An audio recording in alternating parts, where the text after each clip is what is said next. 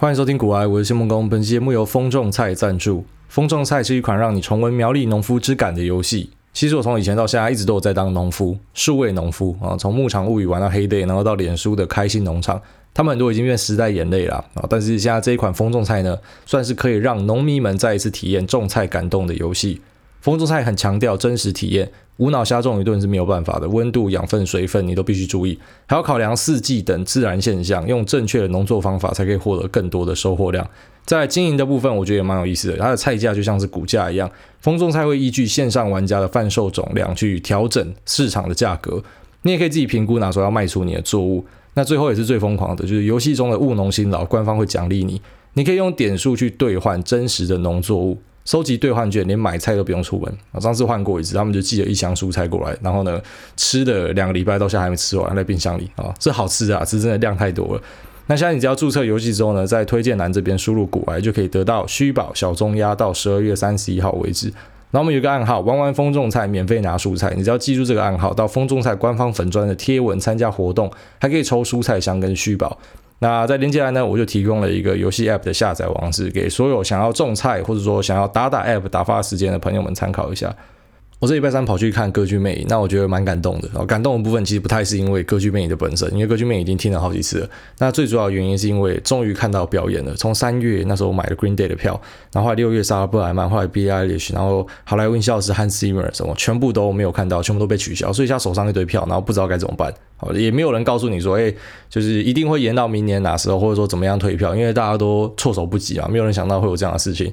但其实歌剧魅影还可以表演，那或者说会来亚洲表演的，我觉得最大的原因还是跟，因为现在美国就是非常严重嘛，所以像他们百老汇也是整个关起来，百老汇预计会关到明年的四五月以后啊，那留在那边就变成什么表演机会都没有了嘛，所以当然就往亚洲跑，那我们就先跑去韩国，又跑来台湾啊，那来他要先隔离十四天，但我觉得都划算的，然后因为在里面我觉得虽然不是完全的坐满，可是都蛮多人的，因为像我是坐那个最前面那一区啊，然后所以都满满的，那收入应该是还是不错啊，就。对于这些创作艺术人来讲，我觉得这很重要了。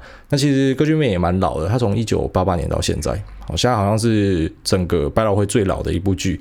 他的第一代的女主角就是莎拉布莱曼啊，就是本来六月要开演唱会，那其实已经看过她两三次了吧？啊，好像诶，她演唱会看过蛮多次的。那这次又买票去，但是被取消掉了。好，那在莎拉布莱曼之后呢？当然，因为这部剧很长寿嘛，所以呃，人就老了。那老了当然就要换人了，所以就一代推一代，然后诶，有新的戏服，有新的流程什么的，但是还是原汁原味啦。我觉得是蛮特别的。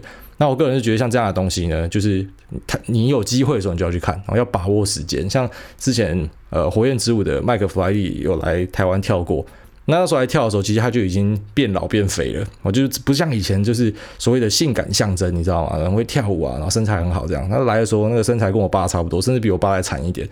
那今年听说又会再来啊，但是就不是他了，就换人了，就交班了啦。所以未来你看到的火焰之舞就不会是麦克弗莱也，就会换人啊。那可能下一代的歌剧魅影也会换人等等的，所以要把握机会。那像我还看了啊三大男高音的 Pavarotti 哦，看完之后他就挂掉了。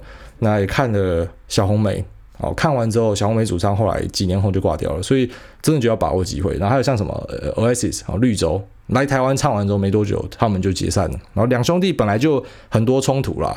那我们最有名的一首歌叫做《Don't Look Back in Anger》嘛，哦，应该算是这一首，这首算是最有名的。干嘛的？有一个整个大英国协里面最 anger 的团唱出一首《Don't Look Back in Anger》哦，最容易生气的人叫你不要生气，我觉得非常荒谬。当然，他们两个兄弟呢吵架吵很久了，那后来也拆伙了，这样。所以其实很多东西是一错过就没有了。然后像我小时候非常喜欢那个 Queen 皇后合唱团。那一出生的时候，其实 Freddie 就挂了，所以我根本就不可能看到 Freddie 的演唱会啊，所以就很很可惜啊，就觉得说，哇，如果可以时光倒流回去看他演唱会，一定超赞的啊！所以大家把握机会，这个什么啊，艺术啊，呃，表演人、创作人都要把握机会啊，因为他们在他们的全盛时期的时候，创作出非常赞的东西，那最后面可能就会变成经典啊。所以如果你在他活着的时候你错过，那就很可惜。反正演唱会的票都嘛是从几百块到几千块都有嘛。那如果你有预算的考量，就看最便宜的。可是我觉得这个东西是多多益善啊，你可以去看是很好的。好，那我们就来聊一下市场。其实市场也没什么好聊的，感觉就是随便设黑标都会赚钱啊，真的是这样。又回到八月底九月初那时候，随便乱丢随便赚钱的状态。那我这个礼拜呢，账户上加五趴以上哦，就是诶有赚总额五趴，不是只有单一个股，是整个加起来哈，有五趴以上就三天，我三天超过了五趴。那当然第一天的五趴跟第二天五趴跟第三天五趴，那绝对是不一样的。然后到了第三天，那个数字是就是比第一天大很多，所以其实呃有点那种小财富自由的感觉。好，赶待会就进去全联里面，他妈的脆迪书整排扫下去哦，你看我敢不敢？待会就直接全部买走。那我觉得其实。现在为什么会这么疯狂？当然没有人说出来为什么。有些人会告诉你说啊，可能是因为美国人天性浪漫啊，他们觉得疫苗已经呃箭在弦上了，已经差不多了，所以可能大家就对于市场的恐慌降到最低就开始买。可是你还记得吗？你还记得在几个月之前，很多人都说疫苗出来之后股票就会崩哦，因为疫苗等于解决了呃所有的问题啊，现在产生的问题。它是一个非常好的解方，当然是说你除了疫苗之外，你还是戴口罩嘛。但是大家都非常期待这疫苗，所以大家就相信说，等疫苗出来的时候，有点像是利多出尽啊，就是好消息已经出光了，还有什么好消息？那之后就要等 Fed 可能就会呃暂停 QE。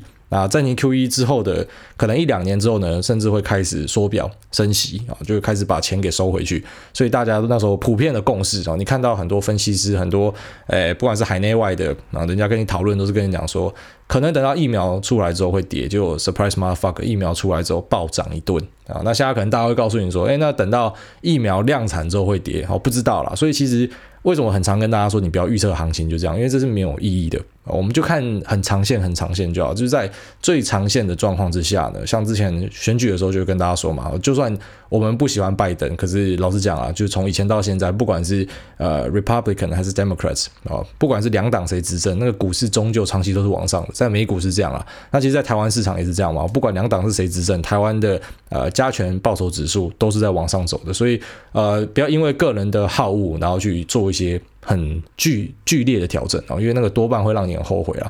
那当然，现在涨成这样，很多人就开始在好奇了，就说：“诶，那我是不是要该拉高现金部位等等？”我觉得这东西没有绝对的对错啊。比方说，如果你是资金非常大的，当然你可以在上涨的过程之中就慢慢的减码啊。如果你怕后来会跑不掉的话，你可以这样做。那资金没有那么大的呢，你也可以等到啊，比方说。我今天特斯拉在涨，涨到五百九了啊！我就自己设定五百六的时候，我就出掉三分之一啊。那如果跌到五百五，我就再出三分之一；跌回五百四，我就全部出掉啊。然后之后再找机会买都可以啊。反正你自己去设定一个标准，然后设定之后严格执行就好啊。因为我觉得这个标准跟你要怎么停利，你要怎么停损，这都要提早设定。因为你在当下啊，你在场内的时候，你那个心思是没有办法这么细腻跟冷静的啊。很多时候你看到哎，突然大单敲进来啊，然后价格跑上跑下，你就整个就抖了。所以你可能本来规划了很多东西，你就会忘记。那或者说你你本来想说，哎，我在场内随机应变，就你就随机应变不出来。除非你已经非常是老手了。那一般人呢，我会建议你就提早设定好，就是我我该怎么样才不会空手而回。因为现在很多人都怕空手而回嘛，特别是最近涨得这么凶猛。那其实最凶猛当然不是特斯拉，哦，特斯拉表现很好，但是特斯拉我买很多，所以我很喜欢。那但是其实最凶猛的啊，并不是买很多的特斯拉，其实很多时候都这样啊，就是你买最多的不会最会涨啊。那反而是那种呃，就是你小买一点点的，像最近比较猛的就是 Palantir，然后 Palantir 真的是跟鬼一样啊。那还有一个就是 Jumia，就是一个在非洲的电商啊，到底是念 Jumia 还是 Jumia？好像是 Jumia，那就 Jumia 电商呢，它也是涨得非常的凶。它在我账上的 Palantir 在我的部位里面最高的已经涨到快两百五十趴了，快二点五倍，非常夸张。那诶。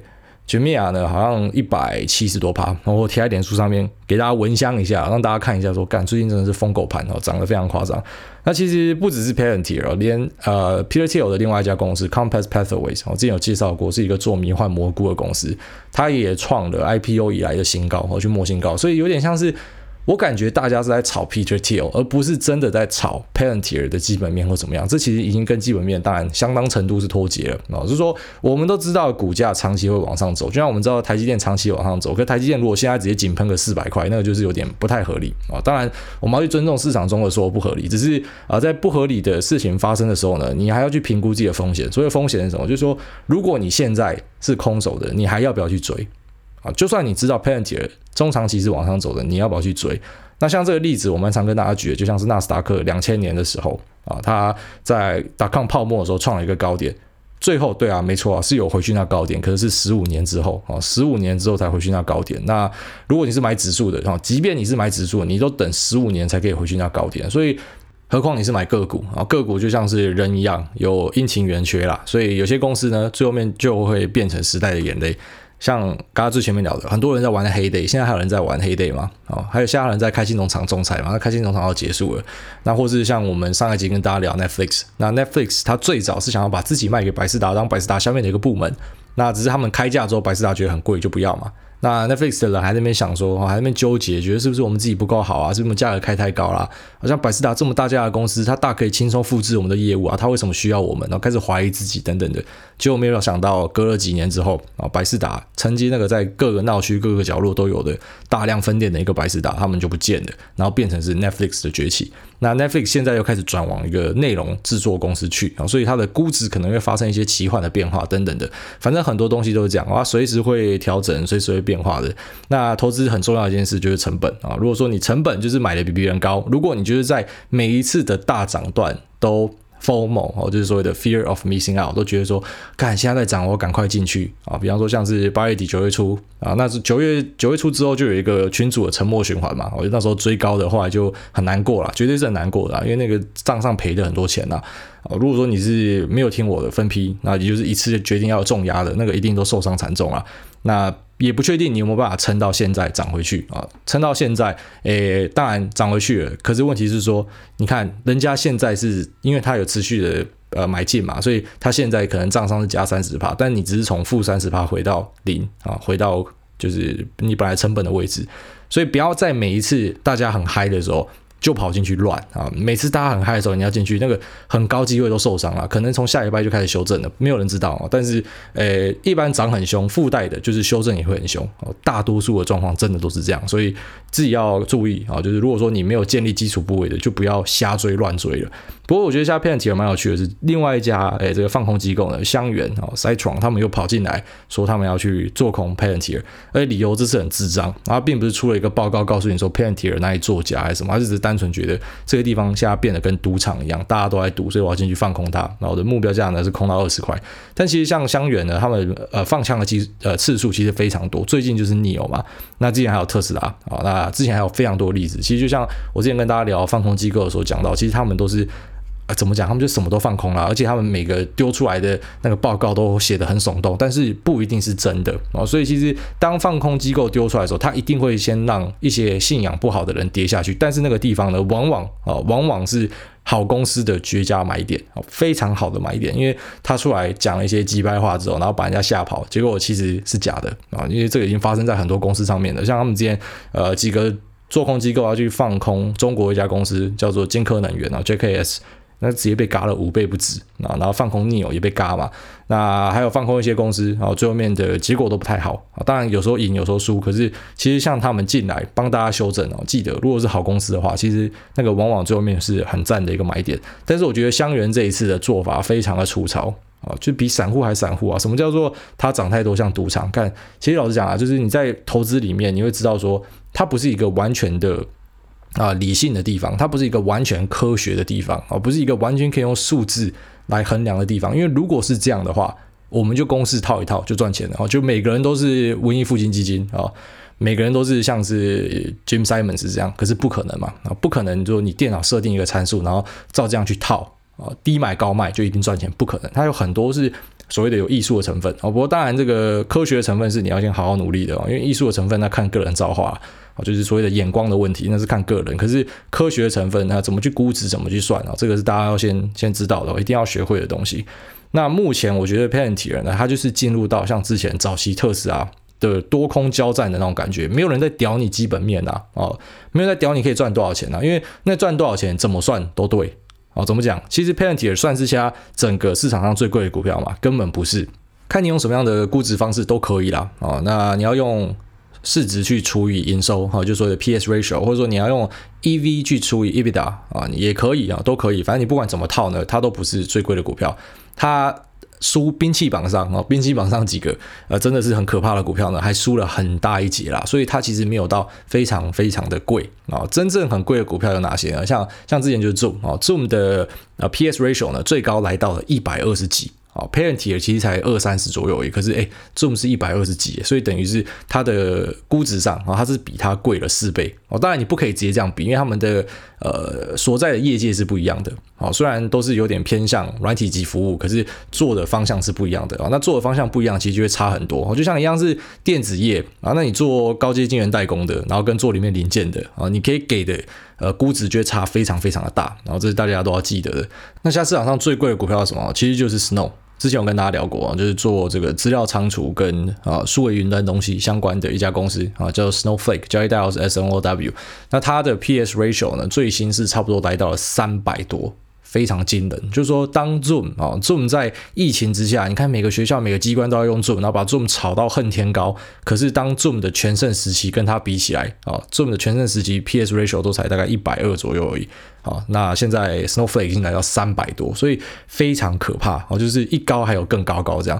那当然你，你看到 Snowflake 这么高，你可以说它是碰风哦，它是假的。那就像我们跟大家提到，其实市场上是有两个方向可以做的啊，你不爽它，你是可以去空它的啊，你觉得它涨太高，你是可以去空它的。但是一般来说，我不建议散户去空，是我还是建议你就是专门在做一个方向就好，因为其实做多的这个报酬呢，是可能可以非常惊人的，拆股再拆股，那个是你可以赚十倍、一百倍、一千倍都有机会的。可是放空呢，你最多就赚百分之百哦，因为空回原点就没了嘛。所以其实放空我比较不建议大家做啦，啊，就大家如果要做就做多啦。所以如果你看到一只股票涨得很好啊，你就不要想说去去空它，你就找下一个机会吧，因为你空它这个呃，以散户来说。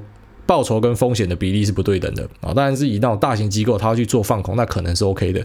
那其实像一些股票，他们的呃所谓的 short interest 啊，就是目前在里面的空单余额数，或者说诶这个空单的比例呢，都非常的高，像是 Palantir。它就来到了三十几趴，也就是说做空的部位占交易量大概是三十几趴，那很高吗？其实也还好。啊，老前辈特斯拉，另外一只标股特斯拉呢，其实一直以来都在二三十趴，反正就很多人要看空它，但其实呃看空就代表它要完蛋嘛。哦目前像这些所谓的这个做空机构要进来说，它会跌回二十块，那这样就算是它完蛋嘛？其实不一定啊，其实不一定，因为很多时候呢，最后面空头是被嘎到升天的，哦，产生所谓的 short squeeze。啊，就是所谓的嘎空啊。那什么叫嘎空呢？比方说，我今天去放空啊，Palantir 好了，那我放空在二十八块，我放空了三十万股。那今天 Parentier 涨到三十一块，你要不要投降？啊，不要投降，三十三块要不要投降？哦，要要投降，因为太可怕了，所以我就要回补嘛。那其实回补是代表你看好这家公司吗？其实不是，就是因为你受不了，你要回补。但是在你回补之后啊，那其他的放空的人看到说，干价格在继续往上推，他们也会跟着回补。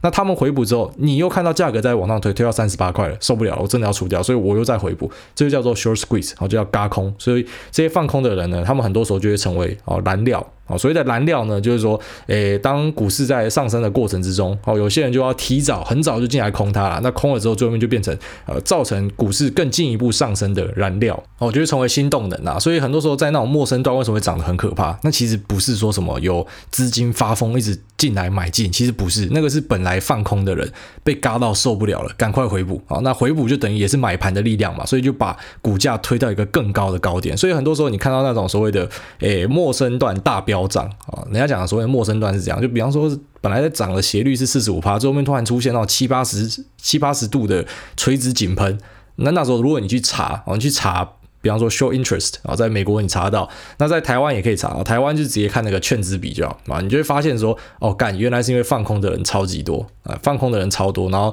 他们在最后面呢受不了了，哦，就承受不了，所以赶快回补，那一个回补，另外一个就要回补。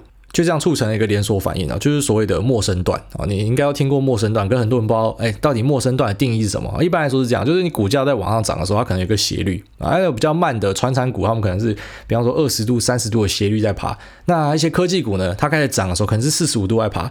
但是共同点都是啊，爬到后期，比方说像是八月底九月初啊，那时候美股的疯狗盘，那时候发生的状况是什么？就是本来四十五度在涨，变成七八十度垂直井喷啊，一天都喷个这样七八趴七八趴这样。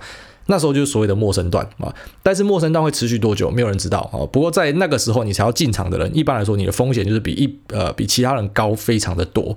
那为什么它会从本来的四十五度角往上涨，变成七八十度往上涨呢？其实有时候啊，这个秘密就藏在，如果在美国呢，你就直接去查 short interest，那就是空单的余额有多少。在台股呢，你就去看这个融券余额，然后还有看这个呃券值比啊，你可能就会发现一些端倪，就是其实这个陌生段，大家在那边讲说，干到底是哪个神经病这样狂买的时候，那有时候不是说是做多的人在买的。那有时候是里面放空的人受不了了，他开始回补，然后造成的一个连锁反应啊。当我回补，我就变成买盘了嘛。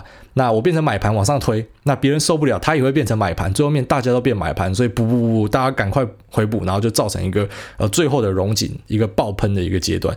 到最高点的时候，当然大家就补的差不多了。那所谓补的差不多意思呢，其实就是等于空军死透了啊，就这些本来要进去放空的人呢，最后面都撑不住了，然后就都投降了，所以他们都化身成为买盘，然后造成了最后的溶解。那这时候你就会好想要问自己一个问题，就是说，哎。那空军造成的买盘结束了，那多军又觉得，哎，本来四十五度角在涨的时候，我敢分批买进，可是七八十度在喷的时候，大多数人也会选择收手，哦，只剩下少数的投机分子怕错过的那些人会在这时候选择投入嘛？可这个买盘力量跟当时的买盘力量哦，已经差非常多了。所以为什么每次在末升段之后，你可能会看到一个急跌，好像是八月底九月初，或像之前四五月六月的时候有发生过？为什么会有这样的急跌？哦，就是因为这样，因为买盘瞬间消失了，哦，就是。长期投资的人不会在这个时候介入哦。你说我我长期投资亚马逊的人，我会赶在亚马逊喷的什么十二十趴的时候赶快进去买吗？不会嘛，因为我知道这家公司它就是一个慢慢在往上垫的公司，所以我不急着这时候买嘛。那一般来说，这时候很多买盘收手会发生的事情就是开始有人会卖了啊，就是所谓的本来买在呃月线、季线附近的这些啊，已经长期买进的人，他们可能觉得，哎，我现在可以走了啊，我已经赚了五六十趴，我赚了甚至破百趴、两百趴了。我现在可以去好事多财富自由一下了，所以他选择要把他的股票给卖掉。那一般这样卖掉呢，就会变成反向的连锁反应。好，刚刚本来前面聊的第一个连锁反应是空军被嘎，他们回补的连锁反应。可是下跌在卖的时候，哈，他也有连锁反应。当我开始卖的时候，哎，第二个人看到价格哎跌下来了，哎，那我差不多也要走了，就开始卖。那当这些人都走的差不多的时候啊，比方说涨呃从这样子七十八十九十到一百是四十五度角的，然后从一百到一百二到一百五，它变成是七十五度角来喷的。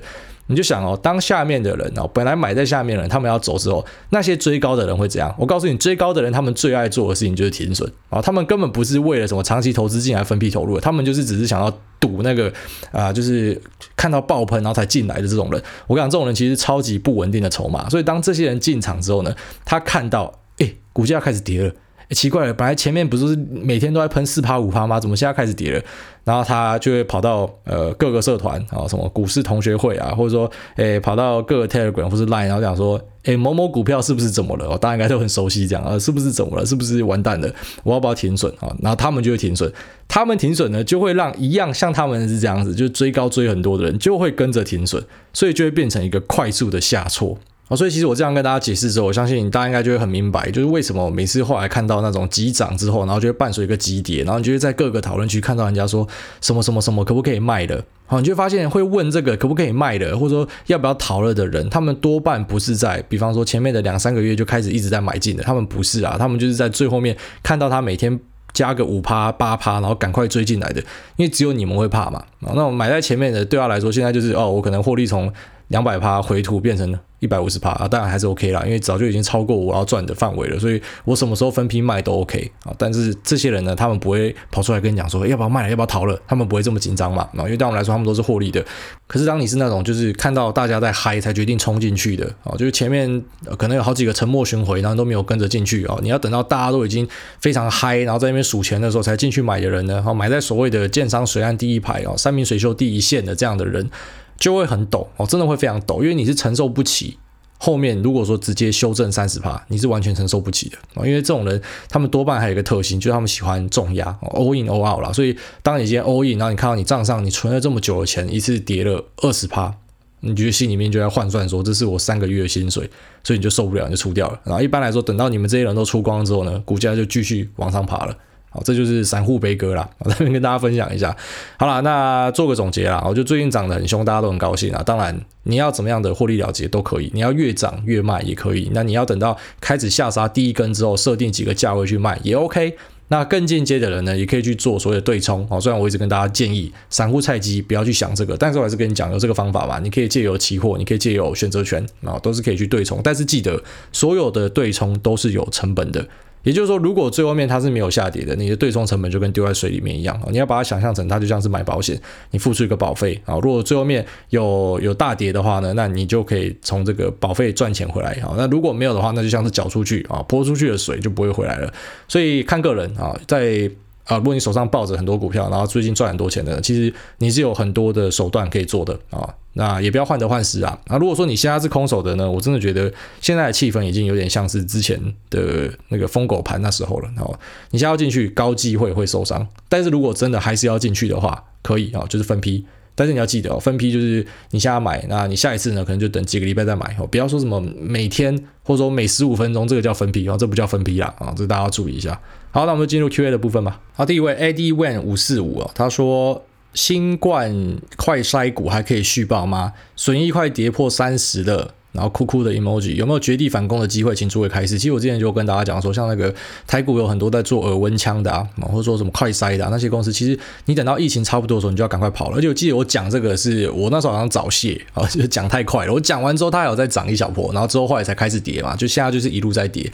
我跟你讲，这样的个股哦，这种所谓的赚机会财的。你要小心，因为下一次有没有这样的机会，你不知道。而且我跟大家提过说，目前这个呃疫情的相关的东西，不管是口罩或是一些试剂等等这些公司哦，他们最后面可能都会有点像是变成半国营的，就国家会介入啦，因为它已经变成一个战备物资了。所以当国家都在介入的时候，它可以像之前缺货卖到那么好的价格嘛，然后就是一个很大的问题啦。但是我没有办法给你任何个股的建议啊，我只能那时候告诉你说，哎，我的分析是这样。但是那时候我也没有很准哦，因为我讲完之后，它还有再涨一波。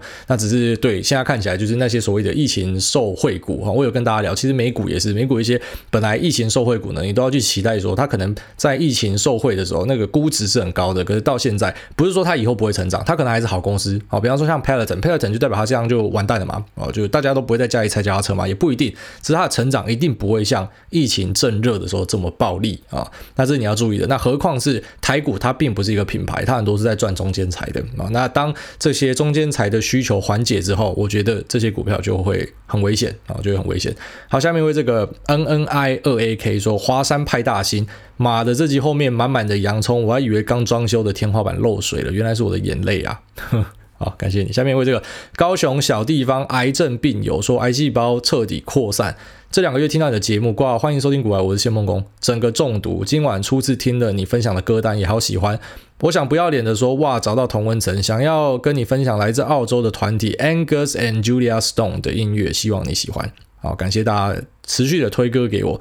好，那歌单我还有在持续的更新啊，反正我只要听到不错的东西，我都一直拉进去啊。记得你要在这个 Spotify 上面搜寻骨癌呃人生啊，那个人生就是。妊娠纹那个妊，就大家习惯念妊娠嘛，可是它的正确念法是人生啊。反正你打骨癌就找得到我的歌单了，已经快破八千人了，干超爽的。好，下面一位 F C F C F H，他说吹爆再吹爆再吹。想请问主委对微软在这个世代推出 Game Pass 订阅的服务有什么样的看法，以及试用过了吗？还有 TeamViewer 这档类似 Zoom 的软体未来发展如何呢？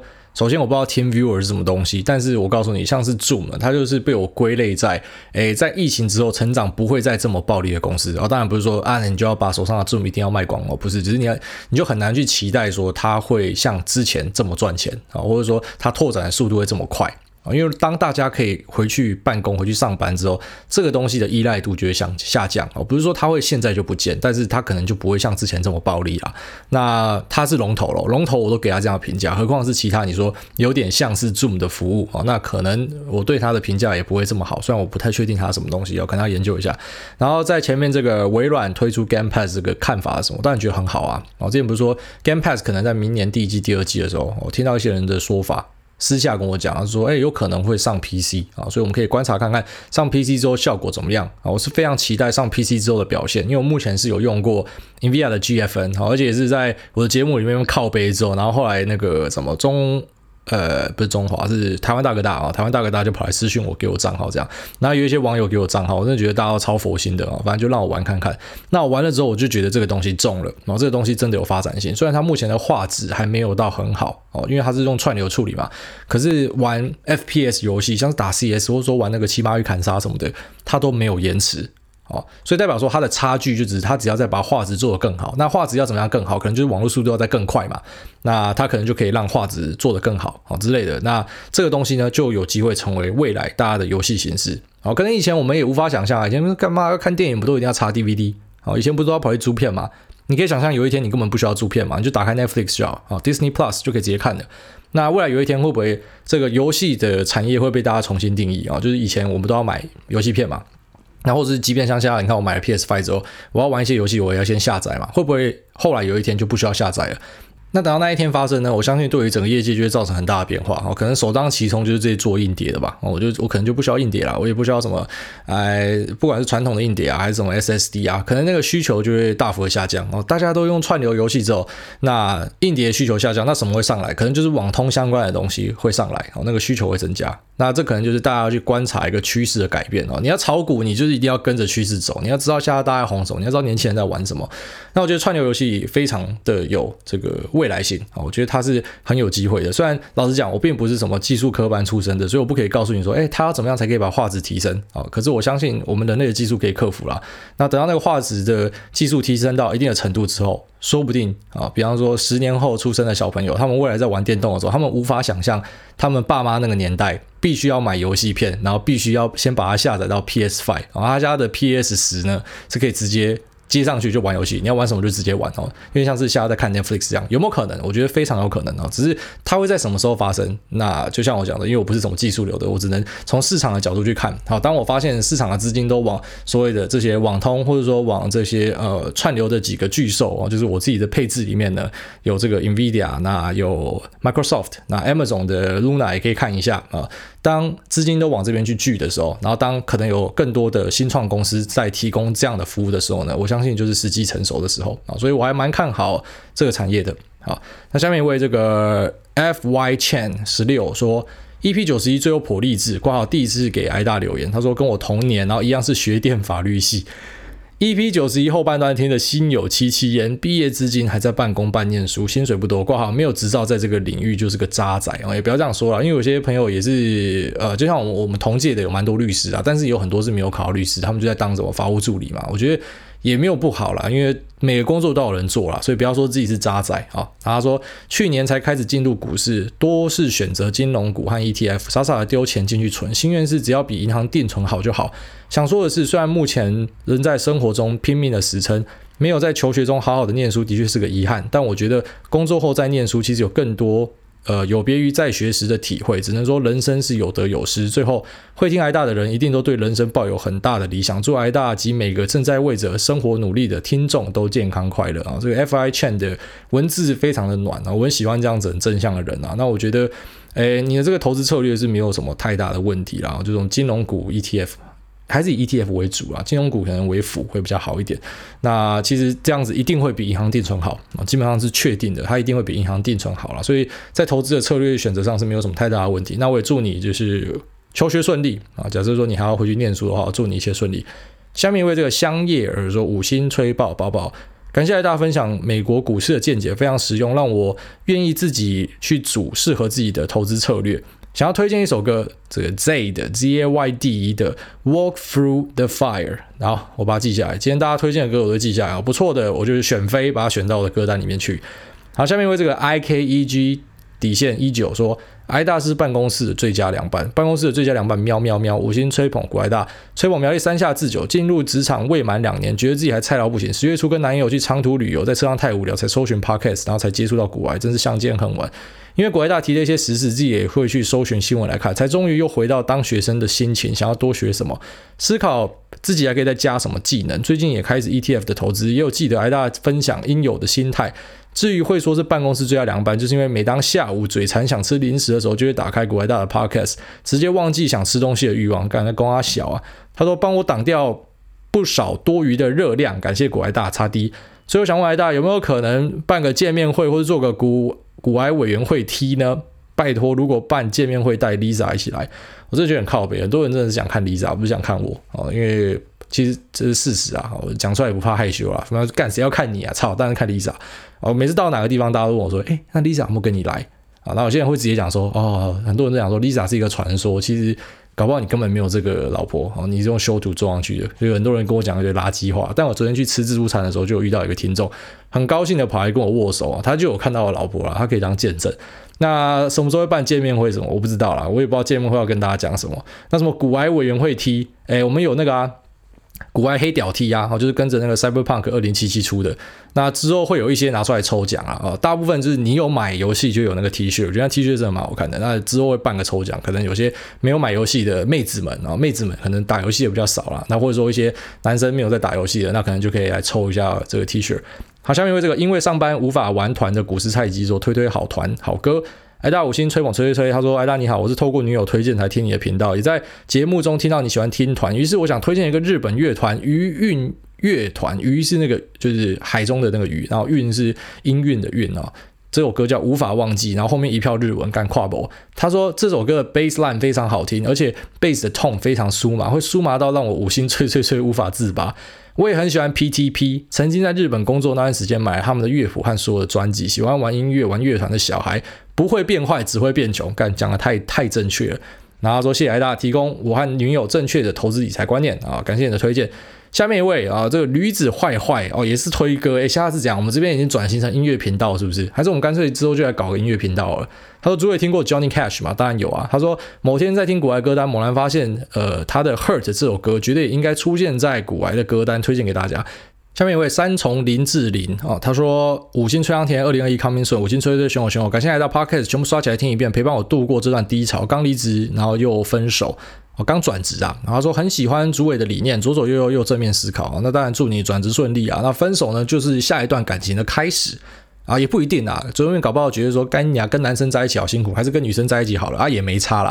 啊，那这就左左右右嘛。啊，你你如果说你支持同性婚姻的，在光谱上就是偏左嘛，偏进步派嘛。所以其实老实讲，我觉得像这样选举，你会发现那些很激进的人现在都不见了。啊，反正每次选举就浮出来啊，那些甚至像我这种川粉啊，都会被更狂的川粉给骂。我觉得干他妈脑袋有问题。像之前 po 文就是川普 YMCA 那一篇，就有人讲说，哈哈，露出马脚了哈，你就是左癌啦。好，因为我那时候就写说，我觉得我最喜欢川普的原因，其实是因为他可以帮我的呃节目跟粉专带来更多的题材。啊，当然，其实我很喜欢他从 WrestleMania 二三开始干，我真的是老川粉了啊。那可是你看我我写这样的东西，马上就有那种很激进的川粉就跑出来啊。那你就是左癌啦。我点进去看了，我看一看他，我说干，其实我心里面的想法是你你没有什么资格站在右派了。你站在右派很奇怪，因为其实老实讲，我觉得站在右派的人多半是你要在这体制上有获利。啊，你你要在这个所谓的传统价值上面，你是有获利的人，你才会站在右派嘛。你希望一切都是缓慢啊，然后渐进式的改变啊，这是好的。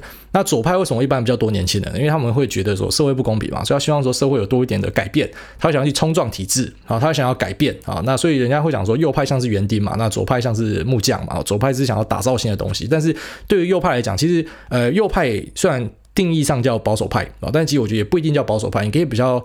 把他们用一个更好的名字叫做温和派，就是我们觉得我们改变不用那么快嘛，我们可以渐进式的改变嘛。好，那我个人觉得我是比较偏右派光谱的，但是在一些事情上面呢，我还是会倾向于所谓的左边啊。比方说像这个同性婚姻啊，我就完全无法理解说为什么有些人要去干涉人家。干，你要去喜欢男生女生，你要喜欢初音，喜欢麦克风，还是你要喜欢一只仙人掌啊？你要跟仙人掌做爱，老实讲，跟我屌事。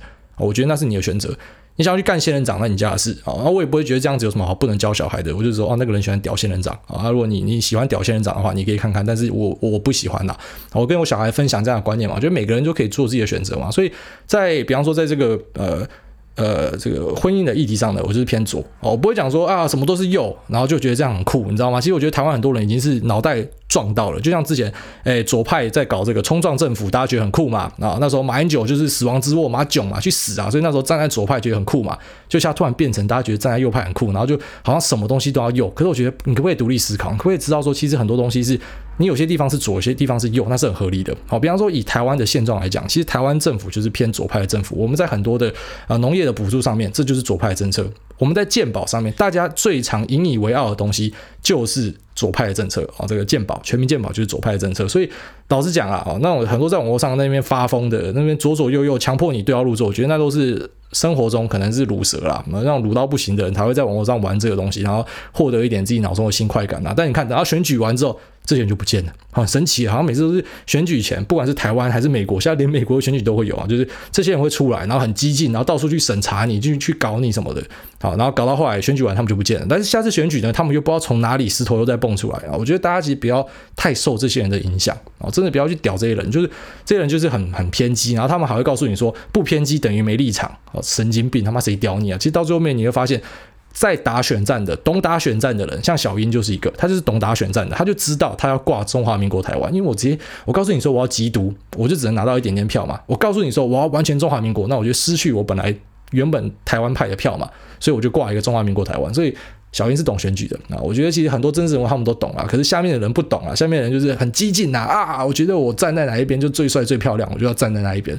我觉得他浪费生命啊，所以其实大家都保持着这种左左右右的态度，我觉得其实没有太大的问题，因为你的生活背景不一样，你成长的方式不一样，你怎么可能每个议题都一定站在传统定义上的某个位置，对吧？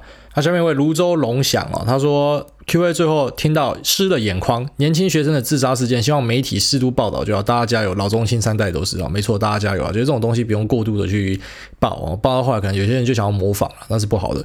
下面为这个 FT 料说正三观，挨大上集的尾巴讲人生又干屌又励志，听到我觉得很感动，五星推爆，啊感谢。好，这个最后一位啊，这个台南吴尊说五星大风吹，挨大你好，平常听挨大的 podcast，顶多一堆脏话，长辈们都可以接的，长辈们都可以接受。某日载着女友以及女友的妈妈，想说可以一起讨论股票，一起听挨大的观点。呃，然后这一集不知道为什么一堆生殖器还有体液，让我在车上尴尬到爆，音量键狂按，但因为车上大家都没讲话，所以还是听得清楚挨大的声音。奉劝大家在长辈的时候需要小心服用挨大。我告诉你啊，你听到爪小有没有问题？没有问题啦。你的爸妈以前也是你这个年纪啊，他们以前也会讲爪小，讲什么有的没有的啦。我跟你讲，他只是长大之后，啊，长大之后你会变得比较内敛啊，所以有些东西你就不讲了。可是其实老实讲，他听到他就很习惯啊。他们以前也会看那一片啊，所以我觉得你知道，长辈也是你啦，他们跟你一样啊，所以有时候搞不好大家一起听古来的东西，大家一起回到年轻时候的感动也不错啦。先这样，拜。